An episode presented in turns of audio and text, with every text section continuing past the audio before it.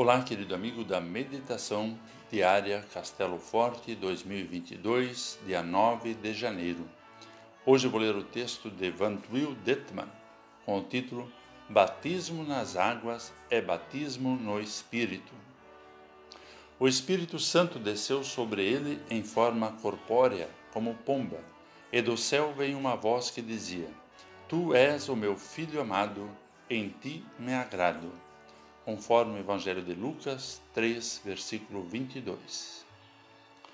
Muito já foi discutido sobre a questão do batismo.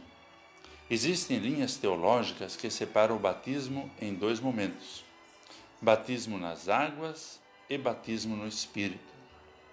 Nós, evangélicos de confissão luterana, compreendemos o batismo como um único ato na vida da pessoa cristã, seja quando criança ou quando adulto mas que deve ser vivenciado a cada dia na prática da palavra e do arrependimento. O batismo é realizado uma única vez, como diz o apóstolo Paulo, há um só Senhor, uma só fé, um só batismo, conforme Efésios 4, 5.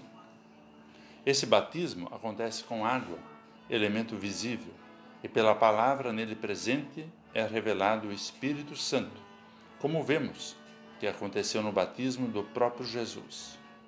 No batismo, a pessoa é chamada por Deus e vocacionada com os dons do Espírito para ser colaboradora na grande seara do Senhor. Sendo assim, o batismo nas águas é também o batismo no Espírito, pois sem a palavra e o Espírito, a água é só água e não batismo, como afirma Lutero no Catecismo Menor.